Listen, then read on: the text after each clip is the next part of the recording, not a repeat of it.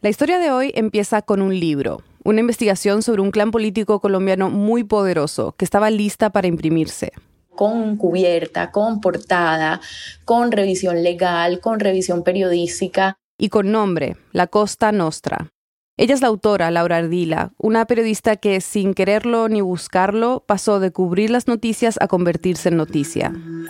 Bueno, después de tener toda la expectativa de, salida de mi proyecto editorial, eh, recibo una llamada del editor del libro diciéndome que me citan de carácter extraordinario a Bogotá a un encuentro con la directora editorial de Planeta.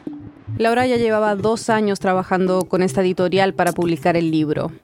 Yo no estaba en Bogotá, yo vivo entre Bogotá y el Caribe, todo el tiempo estoy yendo y viniendo. Tenía un compromiso en Bogotá ese fin de semana casualmente, tenía una charla en la que iba a participar e iba a estar ahí. Mi editor sabía, me pidió que si me podía quedar hasta el día martes, yo no tenía pensado hacerlo, que Planeta iba a correr con mis gastos de estadía. ¿Qué pasa por tu cabeza cuando te llega esa llamada? ¿De ¿Qué piensas como de qué se trata esto? Yo la primera pregunta que le hice al editor fue si eso era normal. Yo he sido coautora de otros libros, pero nunca había como estado en el proceso de, de, frente. Yo le pregunto que si esto es normal y él me dice jamás me había pasado con otro autor. Y por supuesto eso prende mis alarmas, eso me hace empezar a preguntarme qué puede ser. Recuerdo que lo conversé con algunos colegas de mucha confianza y me decían, bueno, puede ser algo bueno, ¿será que cabe la posibilidad de que sea algo bueno? Yo incluso me llegué a imaginar que pudiera haber sido algo del lanzamiento, ¿sabes? También guardaba como esa pequeña esperanza de que no se tratara de nada que afectara el libro. Cuando entro a la reunión ese 4 de julio, eh, me estaban esperando la directora editorial de Planeta, Mariana Marzuk, y el editor del libro y otro funcionario, otro alto funcionario de Planeta que estuvieron ahí presentes. Ella lo primero que dijo fue que estos dos eh, personas de la editorial no tenían idea de lo que ella iba a anunciarme, que ella era la única que tenía esa información que le acababa de llegar de España.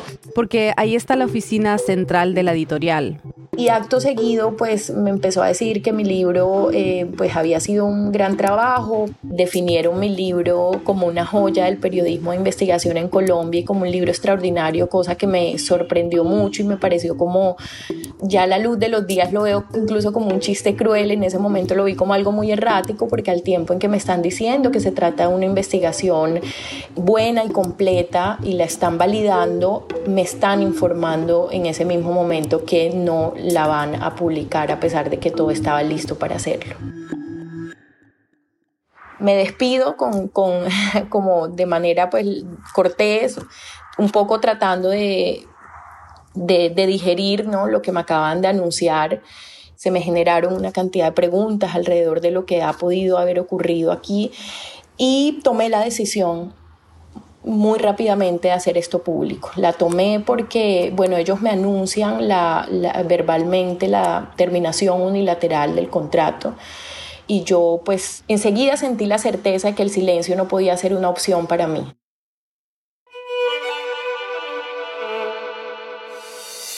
Bienvenidos a El Hilo, un podcast de Radio Ambulante Estudios. Soy Silvia Viñas. Eliezer Budasov está fuera esta semana. Hoy, una de las principales editoriales de habla hispana frena a último momento la publicación de un libro sobre el clan más poderoso de la costa caribe colombiana y dice que es por temor a riesgos legales. Pero el respaldo a Laura Ardila y las denuncias de censura muestran que este caso va más allá de la cancelación de este libro. Muy rápidamente me di cuenta que este es un tema que me afecta a mí, por supuesto, pero que tiene que ver con mucho más. Es un tema que tiene que ver con cómo funciona el poder en Colombia. Es 21 de julio de 2023.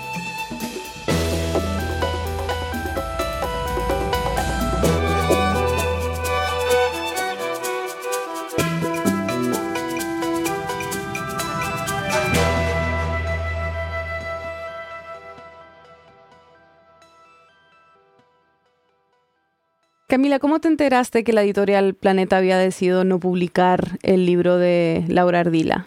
Como la mayoría de los lectores de Laura Ardila, ella publicó un artículo en El Espectador en el que ella contaba detalladamente qué había pasado y bueno, ahí empezó la bola. Camila Osorio es periodista del diario El País. Trabajo sobre todo temas culturales. Y ha estado cubriendo este caso desde que Laura publicó esa columna en el medio El Espectador el domingo 9 de julio. Ahí Laura define lo que le está pasando como un esfuerzo de censura previa, algo que está prohibido por la Corte Constitucional de Colombia. Y rápidamente los mensajes de solidaridad hacia ella se empezaron a ver en redes sociales. De hecho, La Costa Nostra y Planeta fueron de lo más comentado en Twitter ese día en Colombia. Fue trending topic lo cual pues es, es, es, curioso porque no son los temas que fácilmente se vuelven trending topic ni son los, los medios eh, que fácilmente se vuelven trending topic. Entonces fue bastante llamativo y creo que precisamente tuvo que ver con un respaldo muy fuerte de los periodistas, de editores, de autores de ficción y de no ficción, lo que hizo que hubiera esta reacción de apoyo tan, tan fuerte. Vergüenza con todas las letras. A mí me da asco. Esto fue un acto de censura previa, grosero por parte de la editorial Planeta. La mala para ellos. Laura me explicó cuál era su objetivo con la columna. Yo tenía que hacer eso público porque que una información periodística relevante no pueda ver la luz es un tema que afecta, digamos, ya no solo a mí, ya no solo al gremio del periodismo, sino también a todos los ciudadanos. Para entender por qué Laura lo ve de esta manera, tenemos que considerar su trayectoria periodística. Laura Ardila trabajó muchos años en Bogotá, pero eh, para el periódico El Espectador y luego 10 años para La Silla Vacía. Y en ese periodo con La Silla Vacía, pues en un esfuerzo por descentralizar los medios, que todos los medios como suele pasar en Latinoamérica están en la capital y acá en Bogotá, ella se fue a la costa a cubrir el poder en la costa. Y hay como esas relaciones desiguales que existen entre los poderes de Bogotá, que es la capital, y la periferia colombiana. Siento que eso siempre ayuda como a entender un poquito en parte las dolencias que ha padecido Colombia y a eso me he dedicado. Entonces se convirtió en, en, unos años en una de las periodistas más respetadas o con una voz como con una gran autoridad sobre lo que ocurre en términos pues electorales, también muchas investigaciones de corrupción y también las relaciones económicas o políticas que pueden además salirse de la legalidad. Laura dice que cuando le propuso el libro a Editorial Planeta ya llevaba cinco años cubriendo en terreno las redes de sus personajes principales. La Costa Nostra es la historia del grupo de poder colombiano conocido como los Char, ese es su apellido. Este es un grupo de poder que pasó de ser un grupo local, ¿no? que un cierto dominio político en el departamento del Atlántico y en Barranquilla, a crecer con el pasar de los años y lograr volverse la maquinaria electoral más poderosa de Colombia. Si tú usas esta palabra maquinaria, y claro, tiene un significado muy específico en Colombia en este contexto, ¿no? No sé cómo se lo explicarías a alguien que no es colombiano. Las maquinarias son eh, unas organizaciones no formales de los políticos tradicionales en Colombia a través de los cuales ellos buscan acceder y mantenerse en el poder. Entonces, las maquinarias normalmente las dirige un político y tienen varios elementos que las integran, como por ejemplo el poder burocrático que ellos logren acumular. Entonces, si un político tiene un aliado en una alcaldía, esa alcaldía entra como parte de los elementos que forman la maquinaria de este político, ¿no? Las maquinarias se sostienen con clientelismo, con amiguismo, con favores, ¿no? De esa manera que cruza muchas veces los límites eh, éticos al menos. Las maquinarias pueden ser pequeñas, con poder en un lugar específico, o pueden ser aparatos gigantescos. Ese es el caso de los char tienen un gran poder porque ellos manejan hace más de 15 años la alcaldía de Barranquilla, que es la ciudad más importante del Caribe. También hace dos periodos controlan la gobernación del Atlántico, que es el departamento. Ellos han logrado además expandir su feudo por toda la región Caribe, que es una región bien particular en Colombia, porque electoralmente es una región que sumado sus ocho departamentos logra mover la balanza en las elecciones presidenciales. Entonces es una región que tiene como unos alcances bien importantes. Y además cuentan como casi ningún otro político en Colombia con una bancada propia de congresistas. Ellos militan en un partido que se llama Cambio Radical, pero dentro de ese partido Cambio Radical hay unos congresistas que son de su cuerda únicamente, que trabajan para ellos, que hacen parte como de ese haber que tiene esa maquinaria. Y por supuesto tienen unas relaciones envidiables con el poder Laura me explicó que los chars son una maquinaria bastante única porque además de su poder político tienen un gran músculo económico. En 2021, la revista Forbes Colombia los puso en el quinto lugar de su ranking de las familias con mayores fortunas en el país. Son dueños de cientos de supermercados y farmacias, también de un banco y una cadena de radios. Además son dueños del equipo de fútbol favorito de la zona, el Junior de Barranquilla, que tiene una hinchada que se extiende por todo el Caribe. En un país futbolero como Colombia, eso es una despensa absoluta de simpatías y de popularidad. El Junior de Barranquilla no había ganado nada a nivel profesional hasta que Fuad Char lo compró en la década de los 70. Los Char le han inyectado muchísimo dinero y gracias a eso en los últimos años han podido fichar jugadores como Teo Gutiérrez y Carlos Vaca. Hoy el equipo tiene más de 10 títulos y hasta llegó a una final de la Copa Sudamericana. Se dice que el ánimo de los votantes va de la mano de los resultados del club. Y hablando de elecciones, en Colombia hay unas muy importantes en octubre para elegir nuevas autoridades regionales. Por eso, como me explicó Camila, la publicación del libro de Laura era tan relevante ahora. La familia Char ya es muy conocida a nivel nacional y además pues uno de sus miembros se iba a lanzar otra vez a las elecciones locales de octubre, entonces eso también generaba como expectativa sobre qué se diría nuevo sobre los Char justo antes de la época electoral. Ese miembro de la familia sería Alex Char. Digo sería porque al cierre de este episodio no ha lanzado oficialmente su candidatura a alcalde, pero su padre, el ex senador Fuad Char, da como un hecho que será candidato, y ya es puntero en todas las encuestas. Si esas predicciones son correctas, esta sería su tercera vez en el cargo. Alex Char es un político muy popular y mucha gente en Colombia o casi todo el mundo en Colombia da por descontado que va a ser el alcalde. Y esto es muy importante porque en Colombia las elecciones locales suelen ser la cuota inicial de las siguientes elecciones presidenciales. Lo que pase con el poder en estas regionales va a determinar de alguna manera quién puede llegar a ser el próximo presidente de Colombia. Tenemos aún además un presidente de izquierda un poco debilitado en sus liderazgos regionales, eh, no se ven candidaturas fuertes del petrismo en las regiones y se intuye que estas maquinarias o se prevé que estas maquinarias de la política tradicional que Petro derrotó en las presidenciales van a quedarse con la mayor parte de alcaldías y gobernaciones. Entonces, siendo los CHAR el grupo de poder regional más poderoso, pues por supuesto que es muy importante que los ciudadanos puedan tener esta información a la mano, por supuesto, antes de las elecciones, no por un activismo que yo tenga ni porque tenga la pretensión de que mi libro genere determinado efecto sobre la campaña este personaje que les menciono, sino porque me parece que, que entre más informada llegue la ciudadanía a las urnas, pues mejor para la democracia.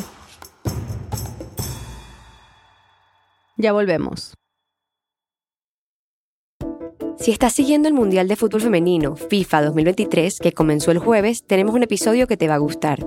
Es sobre un grupo de mujeres en Argentina que desafió los prejuicios y batalló por un espacio en las canchas, mayoritariamente dominada por hombres. Analizamos cómo las luchas feministas han coincidido con los hitos en el fútbol femenino en ese país y ponemos la lupa sobre los obstáculos y las victorias que ha logrado el fútbol femenino en Latinoamérica. Escucha nuestro episodio 116. Lo encuentras buscando Conquistar la cancha en el audio o en tu app favorita para escuchar podcast. Estamos de vuelta en el hilo. Antes de la pausa, Laura y Camila nos explicaban el poder que tienen los char en la costa caribe y por qué la publicación del libro de Laura, tan cercana a una elección regional, era importante. Pero su libro podría tener un impacto que va más allá de las elecciones de octubre, porque la ambición de los char es nacional. Ellos ya han evidenciado su interés de llegar a la Casa de Nariño y de quedarse con la presidencia de Colombia.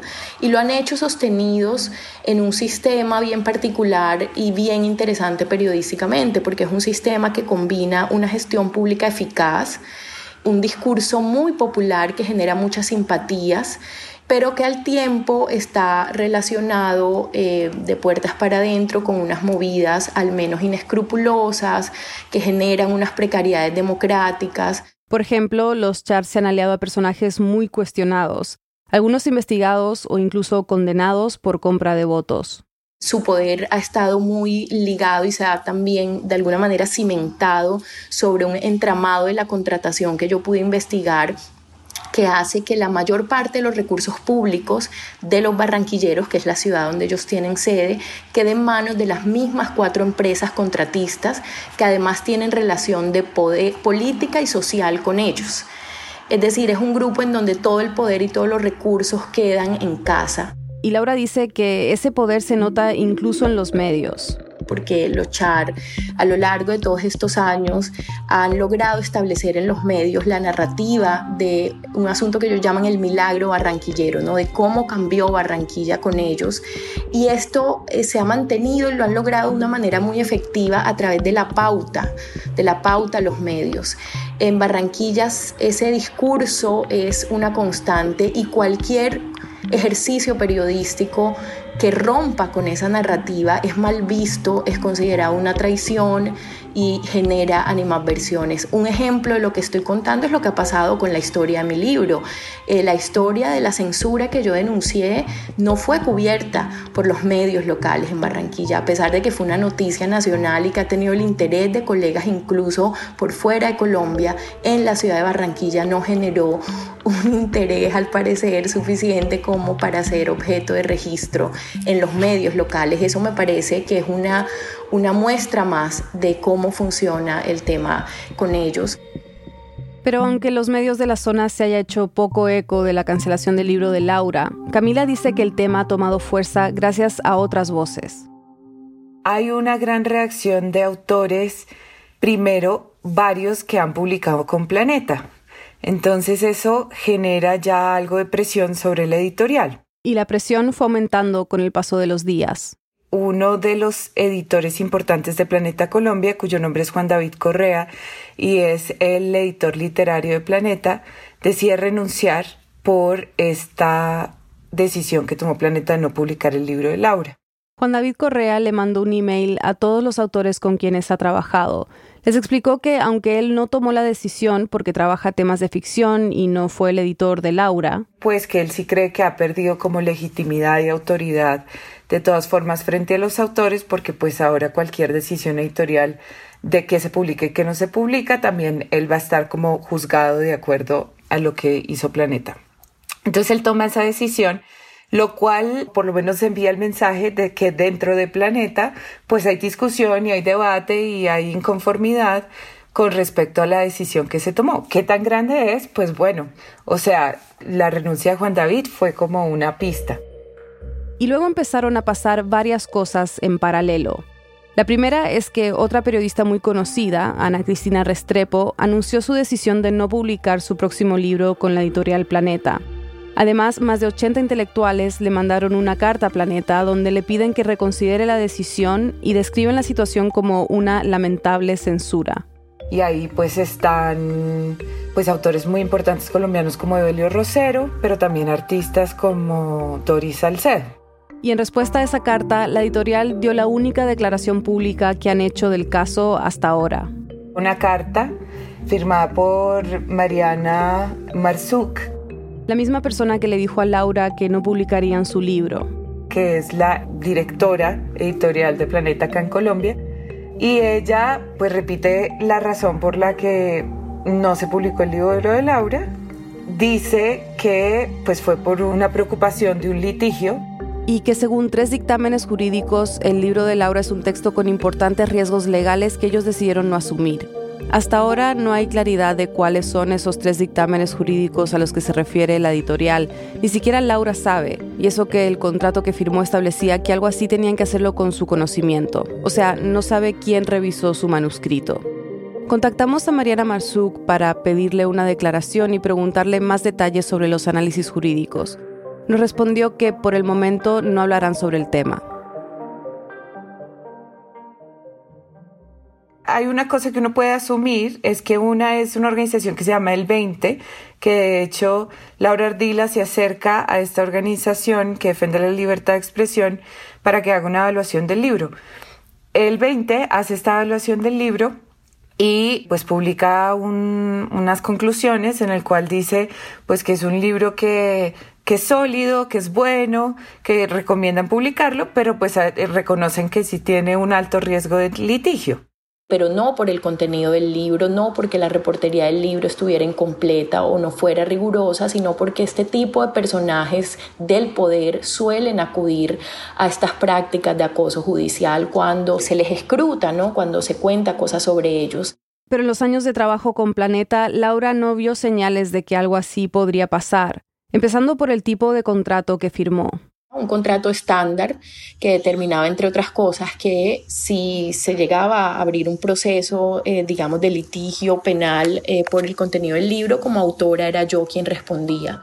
Y Laura dice que tuvo una buena relación con el editor de Planeta con el que trabajó durante todo este proceso respeto muchísimo el trabajo de este editor, creo que es un editor muy valioso. Él, yo no solo le mandaba los capítulos y todos los avances del libro, sino que también conversaba muchísimo con él sobre los retos de la reportería, cuando tenía algún tropiezo, digamos, compartíamos también lo que había alrededor de la reportería del libro y nunca recibí de la editorial ninguna observación negativa, ninguna muestra de preocupación frente al contenido del libro, por el contrario, a través del editor siempre eh, recibía mucho ánimo, mucho impulso y siempre recibiendo muestras expresas de su intención de publicarlo hasta el último momento. Es un tema muy complejo, digamos, yo no tengo elementos para desmentir a la editorial que esas sean sus razones, ¿no? Un miedo de litigio. Pero sí me parece muy extraño que llegan hasta el último punto, ya a punto de poner el libro eh, en el horno de la impresión, pero pasó por editores, pasó por distintos evaluadores, es un proceso que lleva dos años, digamos, como que la editorial no se enteró el día de hoy hasta julio del 2023, que era un, un libro que obviamente te iba a tener una alta probabilidad de litigio. La versión oficial de Planeta es el temor a una demanda, pero a mí esa es una versión que me cuesta muchísimo creer. Y me cuesta creerlo porque la investigación está soportada, no porque yo lo diga, lo reconoce la misma editorial, lo ha dicho el editor de la editorial que trabajó conmigo, lo ha dicho la periodista Juanita León, directora de La Silla Vacía, que fue editora periodística del libro, digamos, paralela junto al trabajo que hizo Planeta Edición.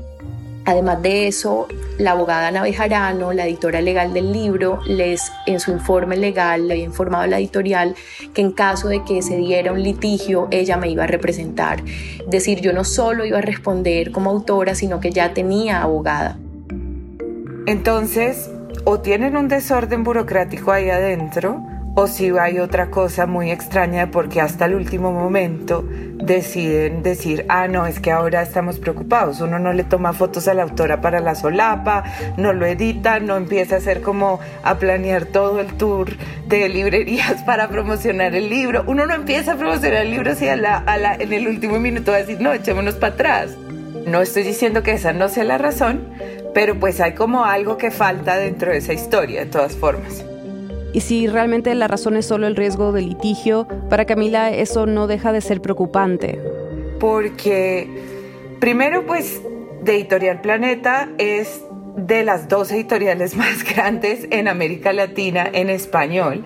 Entonces, si uno está, no es una editorial chiquita que tiene pocos recursos para defenderse legalmente, es una editorial grande que si decide tomar una apuesta, pues tiene muchísimos recursos, muchísimos contactos para poder dar esa pelea. Entonces es muy preocupante que si las editoriales grandes no se dan esa pelea, pues ¿quién se la da?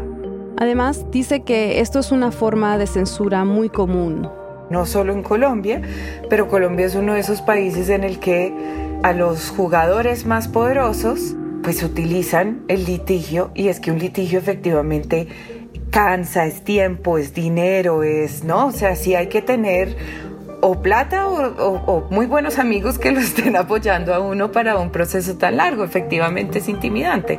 Espera uno que precisamente las instituciones grandes, en el periodismo, pues en mi caso, en los medios grandes, en caso de litigio, no se intimiden y digan, si nosotros estamos seguros de lo que tenemos, pues vámonos a la corte y vas a perder, porque nosotros sabemos qué es lo que tenemos.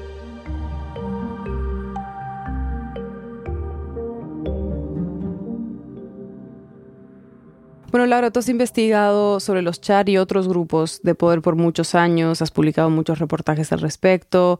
Eh, ¿Qué tipo de presiones has recibido en estos años? He recibido, he tenido que enfrentar varias situaciones complejas. Yo he sido víctima de Em, presiones al medio en el que yo trabajaba para no publicar, sobre todo eh, presiones eh, relacionadas con el cubrimiento a este poder de Barranquilla, a los CHAR y a los megacontratistas aliados y socios de este grupo de los CHAR. También fui objeto de, una, eh, de un robo de información. En, un, en una ocasión en la que tres motos con hombres armados se me acercaron. Yo estaba en ese momento haciendo una investigación de unos megacontratistas de Barranquilla que han tenido como o que tuvieron relaciones y, e investigaciones por narcotráfico en el pasado y en ese momento o en, esa, en medio de esa coyuntura fui víctima de este robo de información porque los presuntos atracadores solo se quedaron al final con mis libretas de apuntes.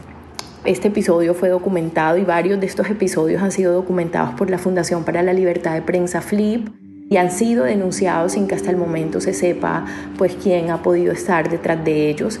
Eh, pero en todo caso yo no puedo dejar de relacionar esas presiones que yo he tenido que enfrentar con lo que ha ocurrido ahora con Planeta. Digamos, parte de lo que me hace preguntarme y preguntarle en privado y públicamente a la editorial Planeta, pues si alguien lo llamó, si recibieron alguna llamada de terceros presionando, es justamente toda esta situación que yo he tenido que enfrentar en el ejercicio del cubrimiento al poder de la región Caribe, a los poderes en la región Caribe.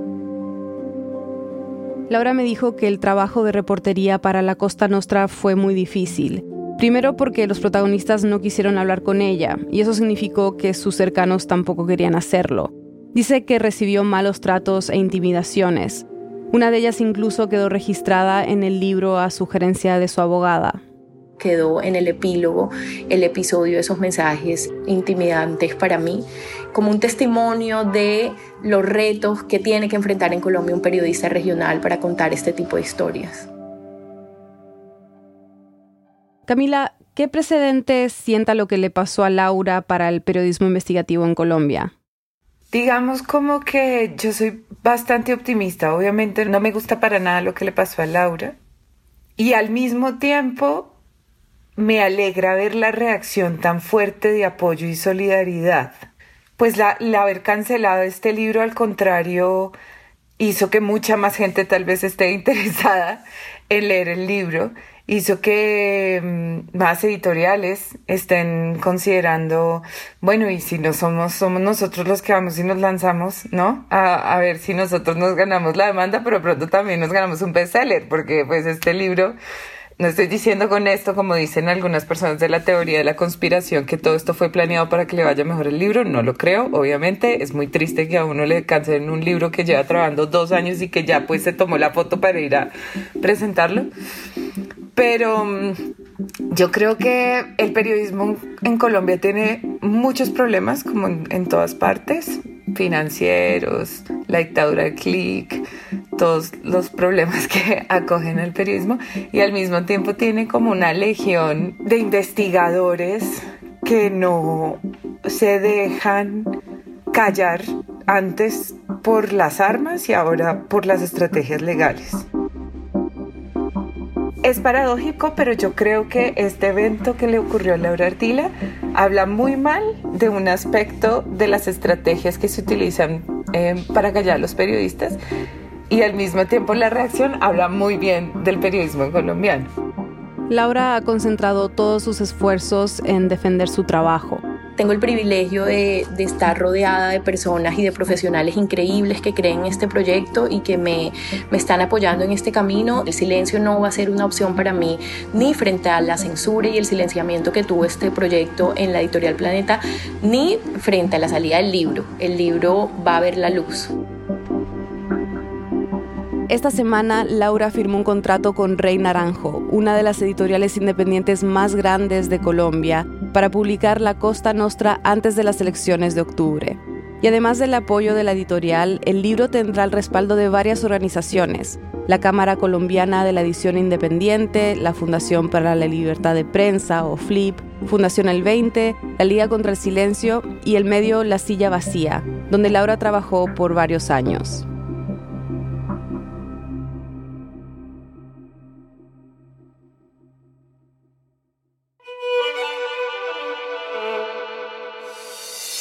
Este episodio fue producido por mí y editado por Silvia. Bruno Celsa hizo el fact-checking. La mezcla, el diseño de sonido y la música son de Elías González. El resto del equipo del hilo incluye a Eliezer Budasov, Mariana Zúñiga, Nausica Palomeque, Analía Llorente, Samantha Proaño, Paola Leán, Laura Rojas Aponte, Juan David Naranjo Navarro, Elsa Liliana Ulloa y Natalia Ramírez. Daniel Alarcón es nuestro director editorial y Carolina Guerrero es la CEO de Radio Ambulante Estudios. Nuestro tema musical lo compuso Pauchi Sasaki. El Hilo es un podcast de Radio Ambulante Estudios. Si valoras el periodismo independiente y riguroso sobre América Latina, te invitamos a unirte a nuestras membresías. Al donar, estarás contribuyendo directamente a que el hilo siga reportando sobre nuestra región. Visita elhilo.audio barra apóyanos. También puedes seguirnos en redes sociales, recomendar nuestros episodios y suscribirte a nuestro boletín de correo. Yo soy Daniela Cruzat. Gracias por escuchar.